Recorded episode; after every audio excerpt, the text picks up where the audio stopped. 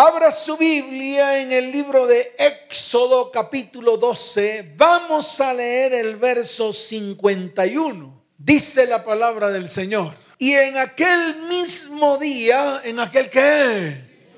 Y en aquel mismo día sacó Jehová a los hijos de Israel de la tierra de Egipto por sus ejércitos. Amén y amén. ¿Cuántos dicen amén?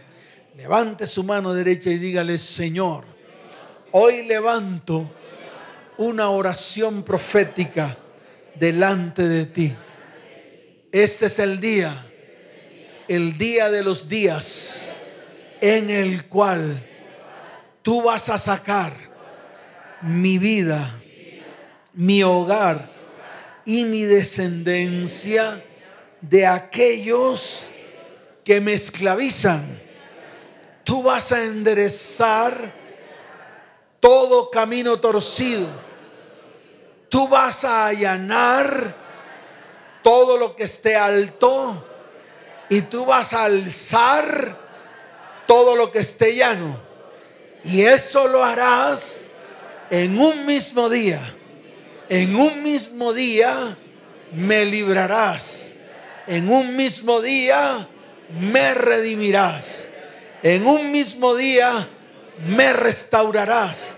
Y en un mismo día me restituirás. Por medio, diga, por medio de tus ejércitos.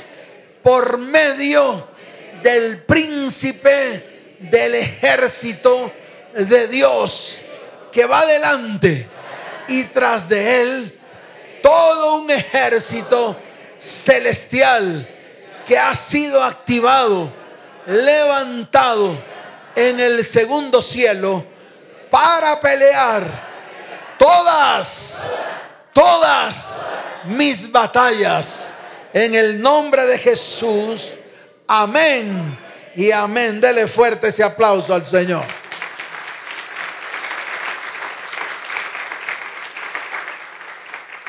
En la palabra cuando la leo siempre veo como Dios sigue haciendo maravillas. Lo hizo en la antigüedad, lo está haciendo en este tiempo y lo seguirá haciendo en los días postreros. ¿Cuántos dicen amén? ¿Por qué? Porque Dios siempre ha anhelado en su corazón el poder transformar vidas, el poder que transformar vidas. Y al transformar vidas también transforma hogares. Y al transformar hogares también transforma familias. Y al transformar familias también transforma descendencias. ¿Cuántos dicen amén? Por esto ese es un tiempo en el cual Él ha dicho que hará maravillas que no han sido hechas en toda la tierra y ha querido comenzar a hacerlas en este pueblo. El problema es que el pueblo no quiere. El problema es que el pueblo sigue en sus religiosidades. El problema es que el pueblo sigue en su religión barata. Por eso tenemos que salir de la religión. Por eso tenemos que salir de la religiosidad. Por eso tenemos que pararnos firmes y tomar acción. ¿Qué tenemos que hacer? Dígalo fuerte, ¿qué tenemos que hacer? Claro, tomar acción, decidirnos, tomar la decisión correcta. Precisamente esta mañana, en la madrugada cuando me levanté, recibí una carta. ¿Qué recibí? Una carta de una familia de esta iglesia. Aquí la tengo, está en mi correo. Y la persona está aquí con su esposa y con sus hijos. Está sentado ahí. Cuando yo leí esta carta, porque yo le había dicho al Señor, Señor, en vano me has llamado, en vano he sido tu siervo, en vano. A veces me confronto con el Señor y a veces es necesario hacerlo para que Él me confirme, porque muchas veces desfallecemos, muchas veces no sabemos qué hacer, muchas veces estamos en medio de la confusión y muchas veces estamos en medio de la tristeza y el dolor. Entonces yo le pregunté al Señor, Señor, ¿me desecharás? Hasta aquí llegaré. Y lo que usted escuchó desde el comienzo es lo que Dios ha confirmado. Me ha dicho, no, tú eres mi siervo, en ti me gloriaré, haré maravillas, haré cosas. Pero esta mañana cuando recibo esta carta, de verdad comenzó mi corazón a quebrantarse. De ver cómo Dios obra en vidas, en familias, en hogares y en descendientes. Y de ver cómo Dios lo hace. De ver que ni siquiera es por las consejerías que uno da ni por las palabras que uno le da al pueblo. Es porque Él ha decidido, porque Él qué. Dígalo fuerte, porque Él qué. Él ha decidido transformar vidas, hogares y familias. Pero vuelvo y repito, Él no transforma a cualquiera. No, Él no transforma a los perezosos espirituales. Él no transforma a los religiosos. Los religiosos se quedarán siendo religiosos esperando un mover de las aguas de Dios. Los religiosos siempre esperarán a que el ángel de Jehová se meta en el agua, remueva el agua para poderse meter en el estanque y recibir la sanidad. Esos son los religiosos. Por eso Jesús al paralítico lo queda mirando. Cuando el paralítico le narra cómo quería él ser sano por las mismas costumbres de todos los demás. Y ahí estamos enfrascados nosotros los cristianos religiosos, que estamos esperando tal vez un mover de un viento, que estamos esperando tal vez la visión de un hombre, que estamos esperando tal vez un viento recio que sople del norte o del sur o del oriente o del occidente, que estamos esperando a que venga un hombre para que nos dé respuesta. Yo te quiero decir algo, Dios da respuesta y las más grandes respuestas que Dios te da, lo da a través de su palabra, lo da a través de qué? De su palabra. Y yo veo cómo esta familia ha sido restaurada en todas las áreas de su vida. Y veo cómo este varón, con una esposa que a lo mejor tampoco creía, cómo Dios en ellos hizo maravillas y está haciendo maravillas. Entonces yo me puse a pensar, si Dios lo hizo en él, ¿por qué no lo va a poder hacer en mí? Si Dios lo ha hecho en muchas familias aquí en esta congregación, ¿por qué no lo va a hacer en mí? Si lo ha hecho en muchos que ni siquiera vienen a esta congregación, que me escriben, porque van a otros lados, escuchan las charlas, escuchan la emisora y dicen, pastor, desde que comencé a escuchar las charlas, he tomado decisiones y Dios ha hecho. ¿Por qué no lo va a poder hacer en mí? ¿Por qué no lo va a poder hacer en usted? Que hoy se sienta en esa silla, tal vez esperando alguna respuesta. Pero vuelvo y repito, para que todo esto ocurra, tenemos que accionar, tenemos que ¿qué? Accionar. Por ejemplo, yo he contado la historia de una familia que está aquí también, de un varón que tenía una enfermedad, una enfermedad en la cual tenía que consumir medicamentos toda su vida. Es esa enfermedad de el azúcar, esa enfermedad que se llama diabetes, esa enfermedad que está atacando vidas que no solamente está atacando hombres y mujeres adultas, sino que ahora se ha ensañado con hijos, con niños, con jovencitos, con el único propósito de destruirles la vida, con el único propósito que al final tienen que quitarles los dedos de los pies, los pies, hasta la rodilla y luego toda la pierna, como lo vi en un varón. Estaba enterito cuando lo conocí, al cabo de unos años ya no tenía las dos piernas y yacía en una silla de ruedas, empujado por otras personas. Yo digo siempre, Dios mío, ¿por qué el ser humano tiene que llegar hasta el extremo para darse cuenta, para ir a Dios? Cuando este varón vino a pedir consejería, me contó su historia y me contó su enfermedad. Inmediatamente le dije, tu, tu enfermedad es por lo que hay en tu corazón. Tu enfermedad es por lo que qué. Claro, por lo que hay en tu corazón por ese odio y ese rencor que le cargas a tu papá. Comienza pues a restaurar tu relación con tu papá. Al principio se veía como, como yo no lo puedo hacer, como yo no lo puedo hacer, como yo no lo puedo hacer. No, yo no lo puedo hacer. Dios tuvo que hacer algo terrible en la vida del papá de él para que él se pudiera acercar a él y restaurar su relación con él. Tuvieron que hacer una operación de corazón abierto a este papá y él tuvo que ir a visitarlo en una clínica. Y allí comenzó lo que nosotros hemos llamado restauración, el volver el corazón de los padres a los hijos y el volver el corazón de los hijos a los padres. Pero eso no quedó solamente en un perdón, eso no quedó solamente en un lloriqueo barato. ¿Qué es lo que a la postre nosotros anhelamos? Que haya un lloriqueo que haya un llanto, que se manifieste algo a través de las emociones. Dios no quiere eso. Dios quiere resultados. ¿Qué quiere Dios? Claro, Dios quiere resultados y mostrar el resultado para que muchos más crean y para que muchos más vengan a sus pies y para que muchos más crean en los milagros y prodigios que Él puede hacer a un pueblo. ¿Cuántos dicen amén? Usted no se quedó solamente en el lloriqueo, no se quedó solamente en el perdón, fue más allá. Y ahora vemos a un varón que tomaba muchos medicamentos, con los medicamentos reducidos al mínimo, donde la misma doctora que lo atiende dijo, esto no lo puedo creer, esto es imposible. Y no solo quedó en la sanidad de la enfermedad, también el Señor fue tras su hermana. ¿El Señor fue tras su qué? Tras su hermana. Porque el mismo odio que él sentía por su papá, la hermana de él también sentía por su papá lo mismo. ¿Y cómo está la hermana? Y se lo digo así de frente, llevada del bulto. ¿Cómo está la hermana? Vuelta una etcétera por la misma causa. Pero Dios está trabajando porque Dios no descansa hasta ver a su pueblo, el que Él ha llamado completamente restaurado y completamente restituido por medio de su ejército. ¿Por medio de qué? Dígalo fuerte, ¿por medio de qué? Dele fuerte ese aplauso al Señor.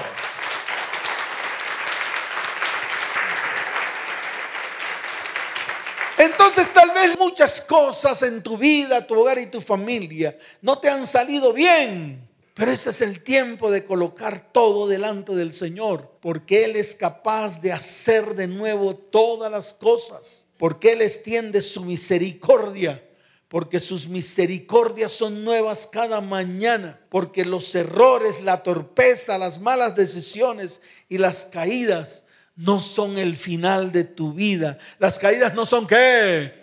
Dígalo fuerte, las caídas no son qué.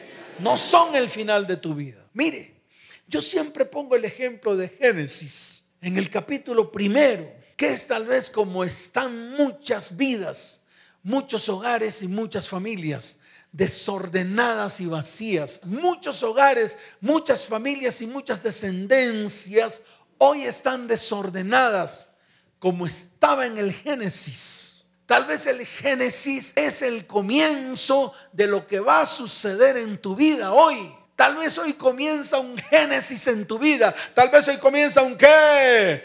Dígalo fuerte, comienza un qué. Un Génesis cargado de propósito. Un Génesis cargado de bendición un Génesis cargado de restauración, un Génesis cargado de restitución. Y es ahí donde usted se tiene que agarrar de esa promesa que Dios un día le dio a la tierra y la cumplió. ¿Qué hizo Dios con la tierra? Dígalo fuerte, ¿qué hizo Dios con la tierra?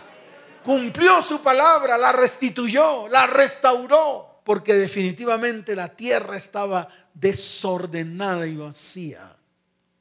¿Y con qué lo hizo? Si no fue con el verbo. ¿Con qué lo hizo?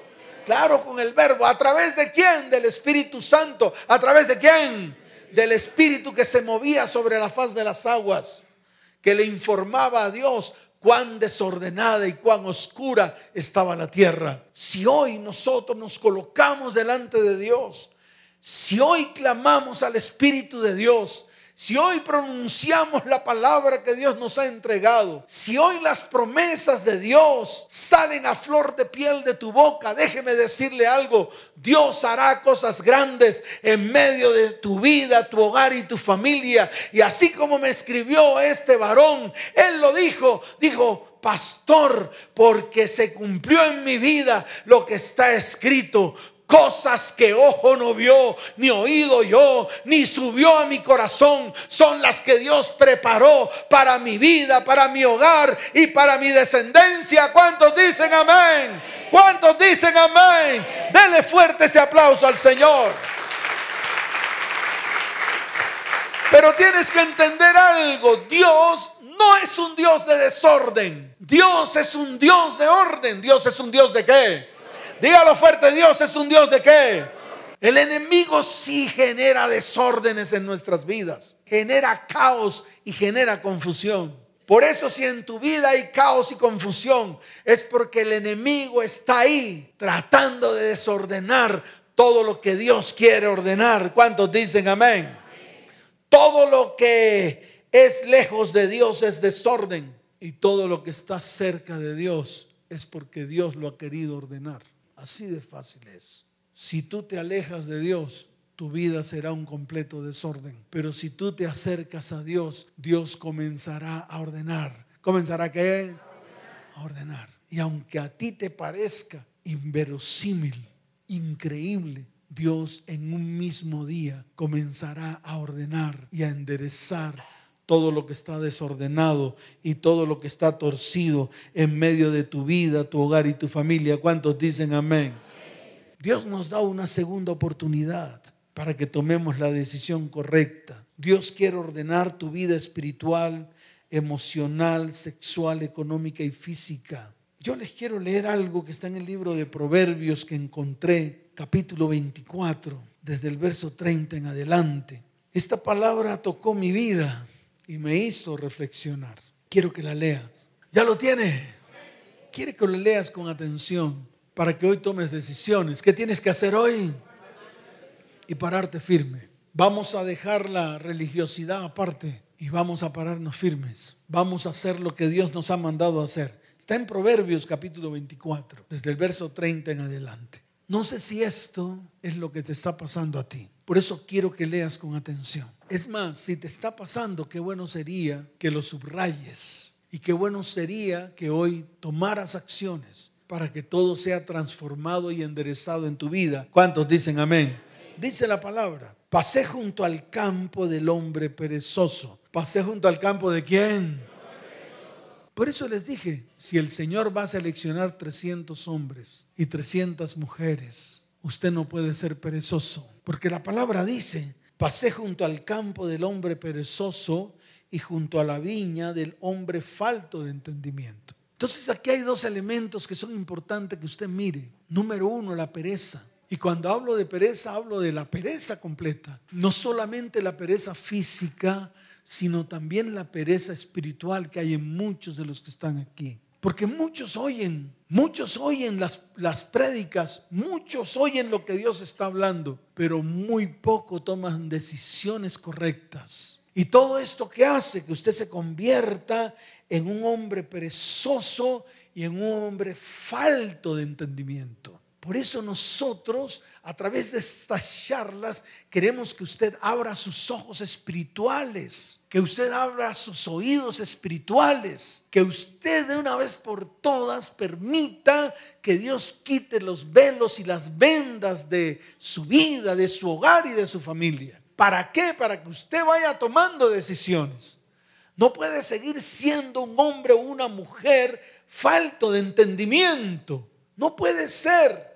Usted tiene que pararse firme y comenzar a entender muchas cosas en su vida física, en su vida emocional, en su vida eh, económica, en su vida espiritual y en su vida sexual. Por eso nosotros lo que anhelamos es que usted abra los ojos y comience a entender. Y a través del entendimiento que Dios le entrega, usted puede tomar decisiones y pararse firme y comenzar a actuar. ¿Cuántos dicen amén? Pero la palabra no queda ahí. Dice la palabra, y he aquí que por toda ella habían crecido los espinos. ¿Habían crecido qué? Los espinos. ¿Qué espinos han crecido en su vida? La ruina, la escasez, la destrucción. La religiosidad ha sido tan grande en su vida que le ha cegado su espíritu. Su relación con Dios es tan paupérrimo que usted no es capaz de acercarse a Él y que cuando se acerca a Él lo hace de una manera religiosa. En eso se ha convertido la iglesia de hoy. Se ha convertido en que todo lo hace a través de rituales y piensa que los rituales son los que lo van a salvar. Ese es el problema de la iglesia. Y a la iglesia no le gusta que se le diga la verdad. Vienen aquí, levantan sus manos, cantan, pero sus familias, sus hogares y sus descendientes están destruidos. Y no hacen nada porque piensan, en algún momento Dios hará todo. No, Usted se tiene que levantar. Usted tiene que ser esforzado y valiente. Usted tiene que tomar decisiones para que Dios comience a obrar. Usted tiene que comenzar a arrancar esos espinos y esos cardos que hay en medio de su vida, de su hogar, de su familia, de la tierra que un día Dios le entregó pero lo tiene que hacer usted. Usted es el que tiene que tomar las decisiones de llevar a la cruz todo lo que está mal delante de los ojos de Dios. Usted es el que tiene que ir hacia el arrepentimiento genuino. Y este arrepentimiento genuino hace que se abra la puerta de la gracia de Dios. La gracia de Dios no viene porque usted se la gane o porque usted la merezca, no. Viene porque usted comienza con un genuino arrepentimiento. Ahí comienza su vida espiritual. Y déjeme decirle algo, Dios está dispuesto a darnos esa oportunidad. ¿Y sabe por qué?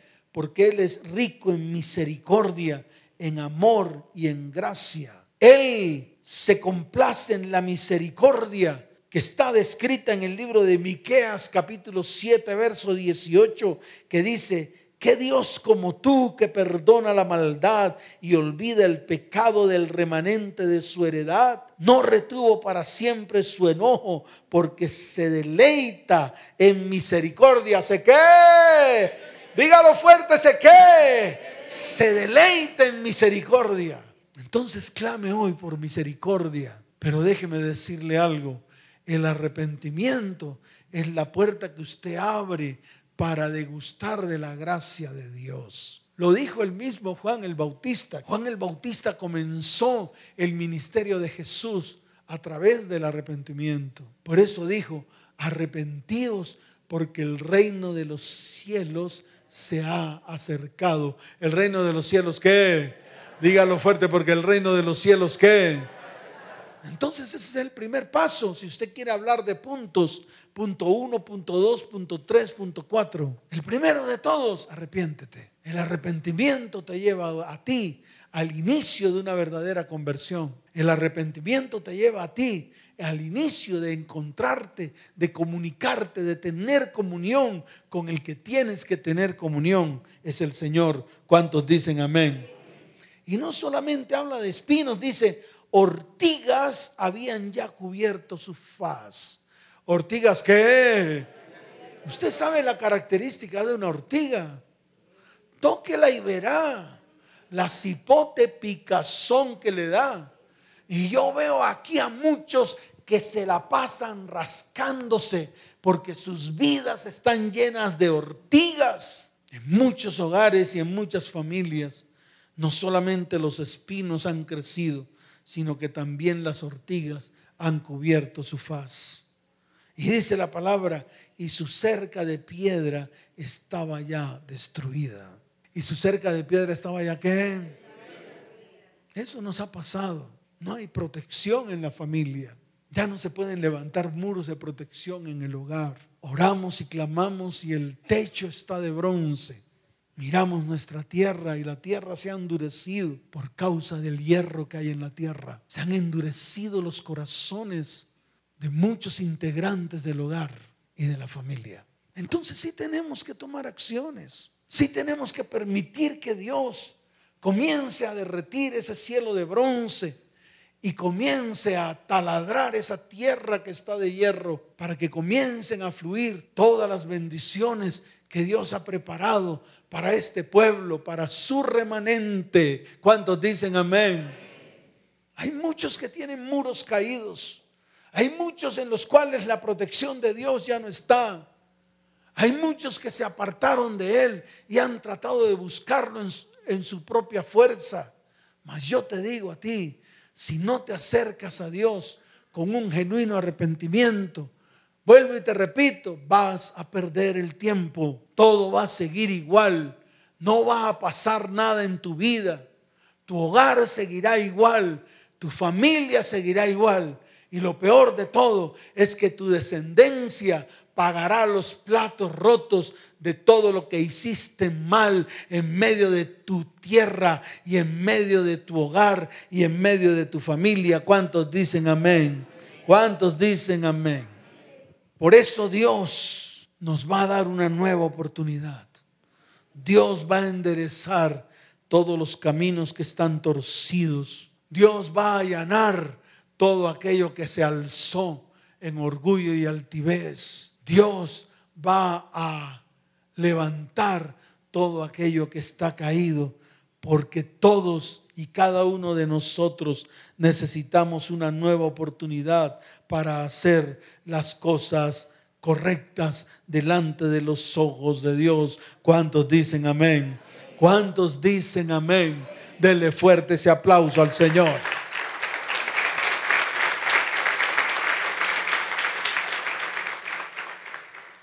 Ahora, ¿dónde lo veo yo en la palabra?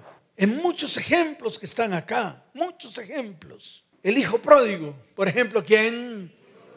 El hijo pródigo. No voy a narrar la historia porque tal vez usted ya se la sabe. Tal vez usted ya se la conoce de Calilla. Tal vez en las diferentes iglesias donde usted ha asistido han puesto de ejemplo el hijo pródigo para que usted vuelva a Dios. Pero yo le quiero decir algo.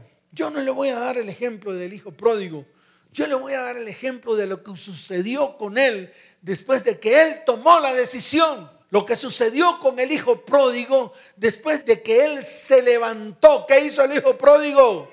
Se levantó, le dio la espalda a lo que antes le daba el frente al mundo. Hizo un giro de 180 grados y dice la palabra que miró y vio lo que estaba pasando en la casa de su padre totalmente contrario a lo que estaba pasando en su vida. Y esto a usted le tiene que quedar claro. El hijo pródigo no es una historieta más. El hijo pródigo tal vez es lo que a usted le ha sucedido durante todo este tiempo, cuando le ha dado la espalda a Dios, cuando ha convertido el cristianismo en su religión barata cuando ha convertido su cristianismo en una religiosidad barata y no ha querido pararse firme y anda como la veleta, anda como el tamo que lleva el viento y no ha querido tomar decisiones. Mas hoy va a tener que tomar decisiones aún mayores de las que tomó el hijo pródigo. Mire, le voy a decir, al hijo pródigo Dios le dio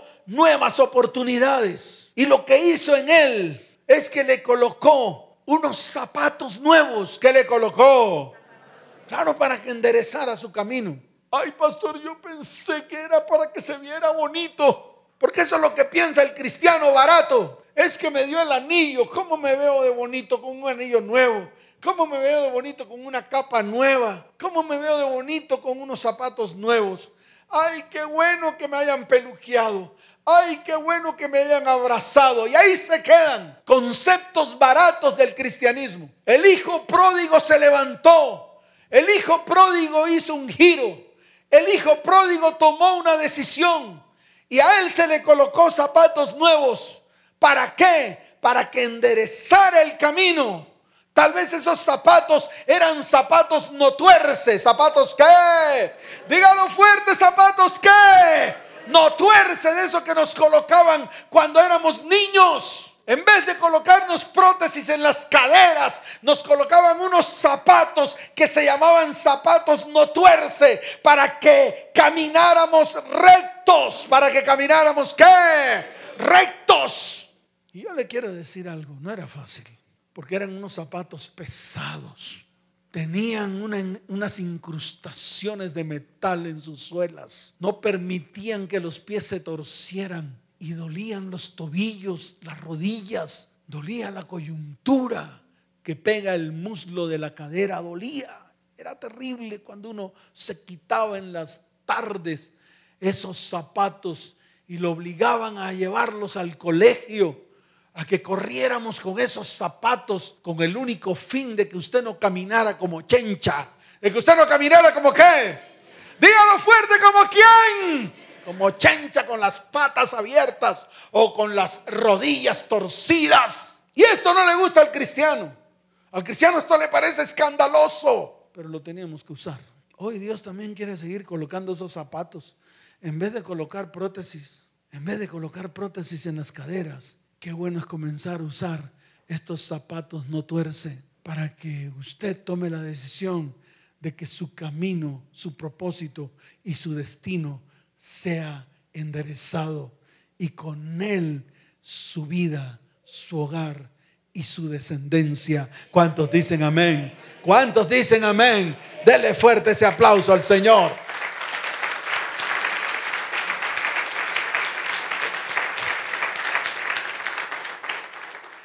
Nos sacó de medio del cieno de los cerdos. Eso fue lo que hizo con el hijo pródigo. Él tomó la decisión, pero Dios lo sacó de en medio del cieno de los cerdos en el cual muchos de nosotros nos hemos remolcado. Esa es la verdad del hijo pródigo. La historia del hijo pródigo no es una historia bonita, es una historia terrible en la cual cuando usted tome la decisión, usted no se va a seguir revolcando como los cerdos, ni volviendo al vómito como los perros porque usted va a tomar la decisión de que Él comience a enderezar todo lo torcido. ¿Cuántos dicen amén? Lo que hizo el Señor con el Hijo pródigo fue arrancarlo de la hambruna, fue arrancarlo de la fiesta del pecado, de arrancarlo de la diversión, de la pornografía, de la lujuria, de la lascivia, de la vagabundería, de la fornicación. ¿O es que no lo entiende? ¿A dónde se fue el hijo pródigo? Dice la palabra, al malgastar su dinero con las prostitutas. Y de allá lo sacó el Señor. El problema es que nos han suavizado la historia del hijo pródigo. Pero déjeme decirle algo, esto no se puede suavizar. Usted tiene que entender del lodo donde Dios lo puede sacar si usted toma la decisión. ¿Cuántos dicen amén? Ahora la gran pregunta, ¿Será que tú dejas todo, si tú dejas todas estas cosas, hay alguna bienvenida para ti? Entonces yo te digo, sin importar lo que hayamos hecho, podemos escuchar al Padre decir, solamente regresa, yo te estoy esperando, solamente regresa, mi amor es inquebrantable, tú siempre serás bienvenido, regresa a casa, hay suficiente pan en la mesa suficiente para ti. ¿Cuántos dicen amén? ¿Cuántos dicen amén? Dele fuerte ese aplauso al Señor.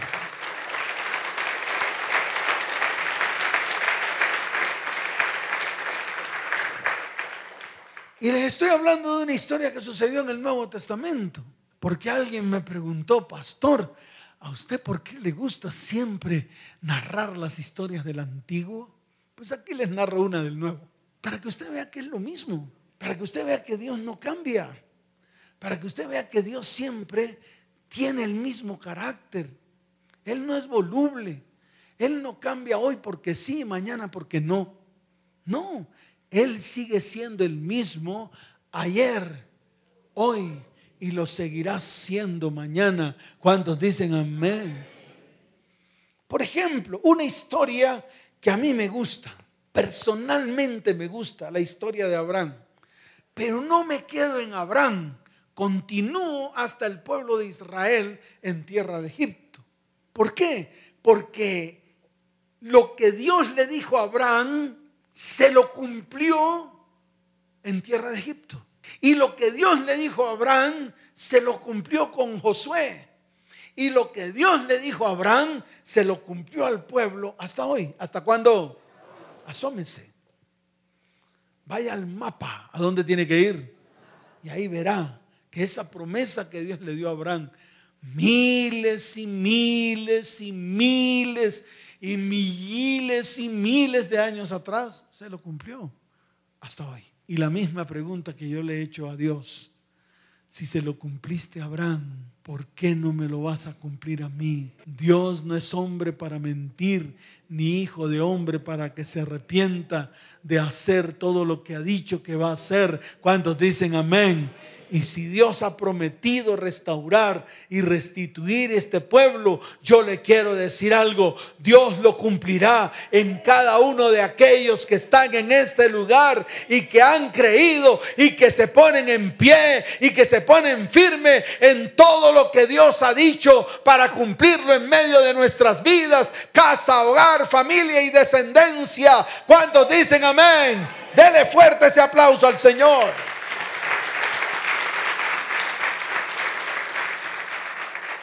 Ahora, ¿por qué me impacta Abraham? Porque Dios le dice, a través de ti y de tu simiente, muchas familias serán bendecidas. Muchas familias, ¿qué? Qué tremendo. Entonces yo me agarro ahí, porque si a través de la simiente de Abraham, siendo yo parte de su simiente, descendiente de su simiente, también van a bendecir mi vida, mi hogar y mi familia y mi descendencia. ¿Cuántos dicen amén? Se acabó el lío. ¿Qué hizo con Abraham?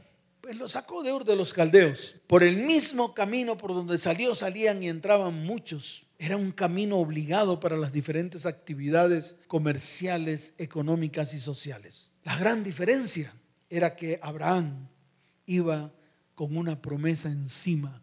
Abraham iba con un propósito encima. Abraham iba con un destino encima. Eso fue lo que lo diferenció a él de todos los que entraban y salían por ese camino. Por eso los grandes teólogos dicen, Abraham se le llamó hebreo porque él fue el único que fue capaz de atravesar el río y darle la espalda a la maldad, a los dioses ajenos. Fue el único capaz de creer en el que tenía que creer. Fue el único capaz de creer en el único Dios verdadero creador de los cielos y de la tierra. Eso fue lo que lo diferenció a él de todos aquellos que salían de ese mismo lugar para hacer sus actividades sociales, económicas. Eso fue lo que lo diferenció.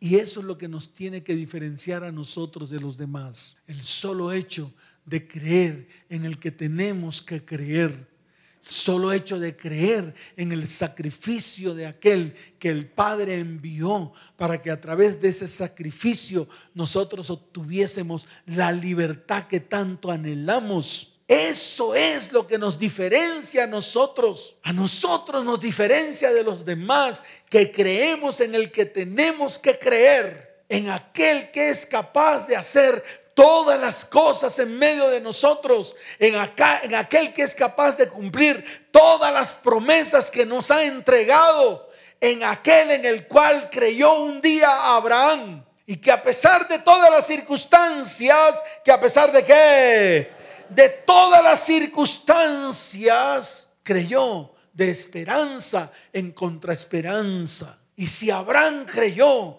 Hoy debemos tomar la decisión de creer. Debemos tomar la decisión de qué? De creer. De que si Él en este tiempo nos ha dicho que nosotros vamos a ser edificados, de que nosotros somos real sacerdocio, de que nosotros somos pueblo adquirido por Dios, de que nosotros somos los que tenemos que llevar en nuestra frente todo lo que el Señor hizo para que otros crean de que nosotros podemos ser capaces de mostrar las virtudes de aquel que nos sacó de las tinieblas a su luz admirable. ¿Cuántos dicen amén?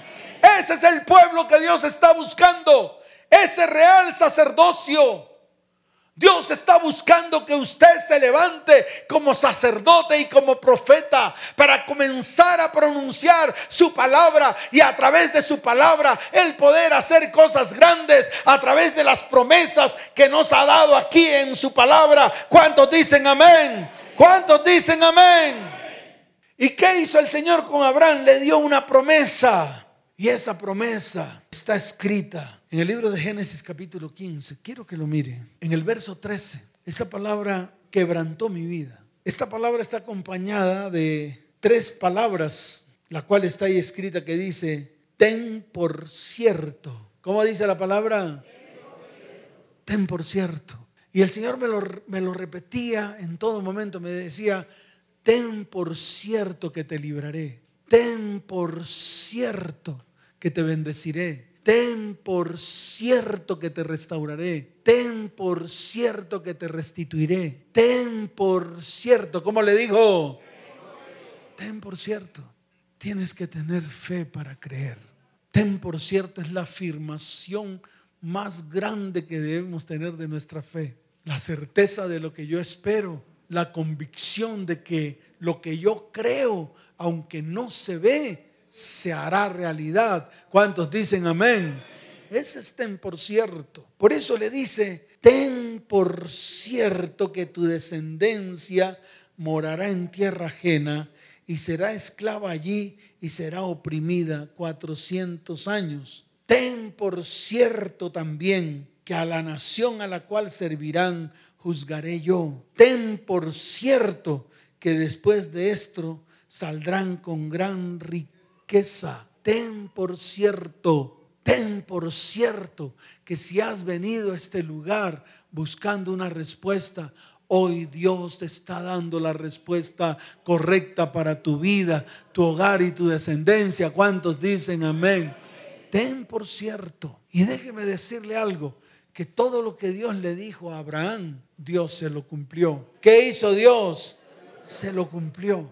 Porque para poder llegar a Éxodo capítulo 12, verso 51, vamos allá que es la palabra inicial que Dios pronunció desde el comienzo, que dice, y en aquel mismo día sacó Jehová a los hijos de Israel de la tierra de Egipto por sus ejércitos. Déjeme decirle algo, para que eso se pudiera cumplir en el pueblo de Dios, tuvo que ocurrir, escuche bien, un proceso. Tuvo que ocurrir un qué? Un proceso, que es el que usted no quiere pasar Usted no se quiere levantar para que ese proceso ocurra. Y ese proceso está en el libro de Éxodo, capítulo 12, desde el verso primero hasta el verso 2. Dice la palabra del Señor.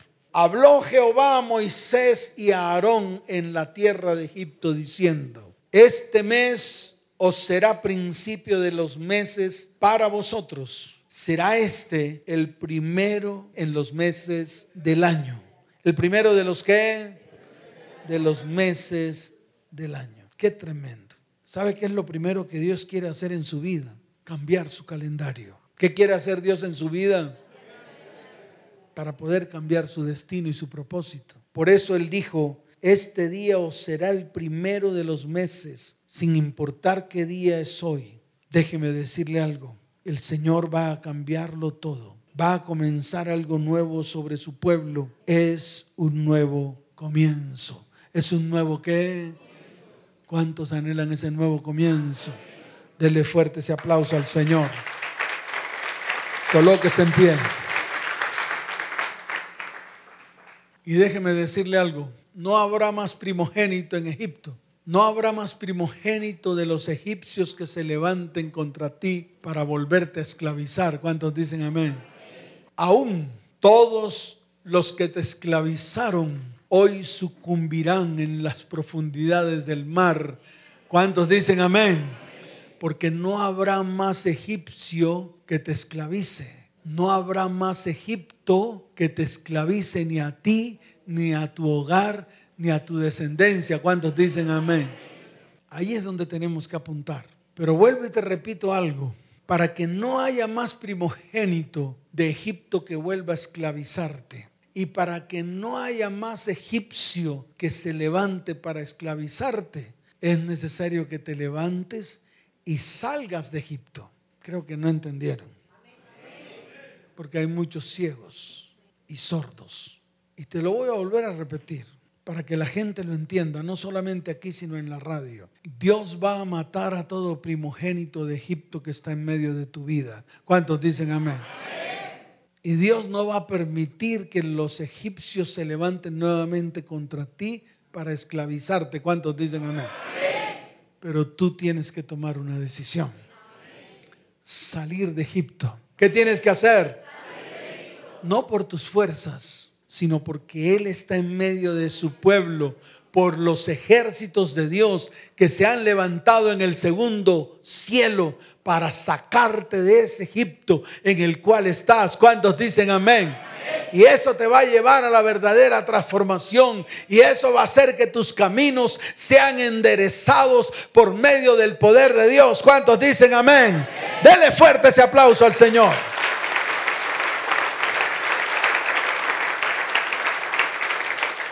Levante su mano derecha y dígale, Señor, hoy es el día, hoy es el día en el cual hago una declaración de lo que está escrito en la palabra de Dios.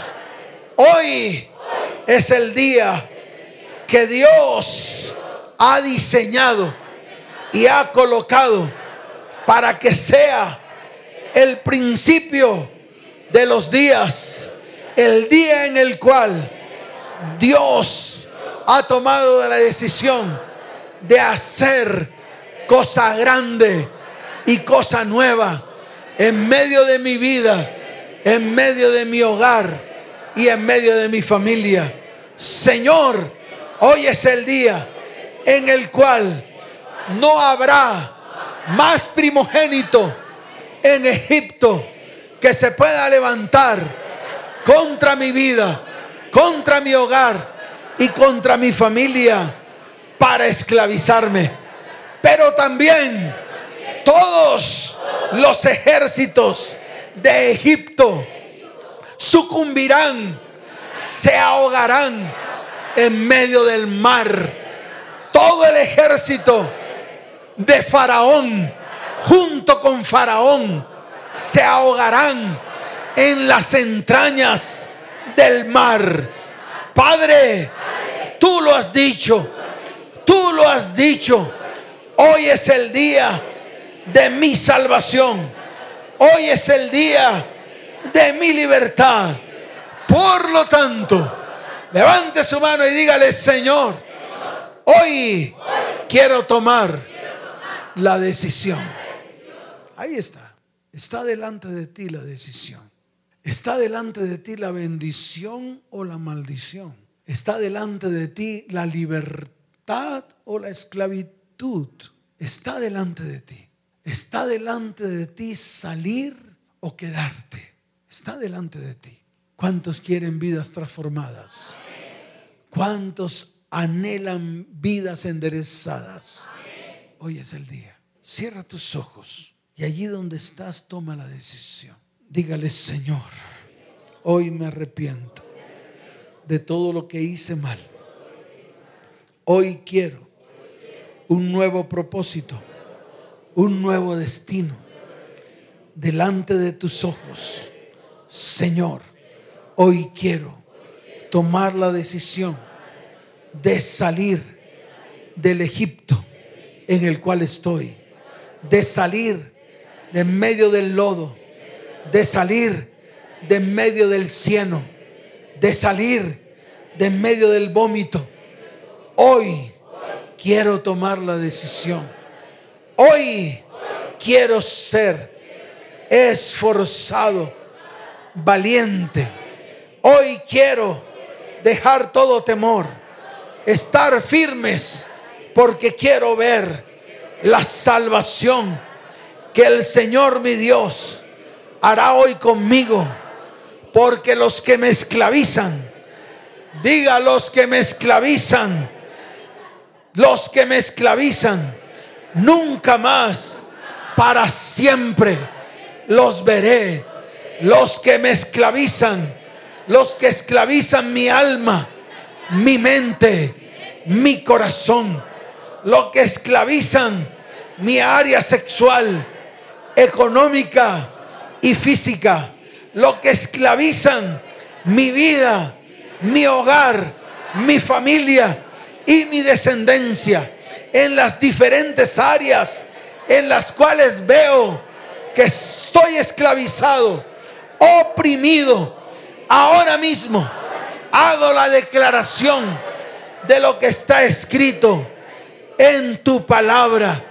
Señor, nunca más veré para siempre a los que me esclavizan, porque el Señor se ha levantado como poderoso gigante y Él pelea por mí, por mi familia, por mi hogar, por mi descendencia, por mi iglesia.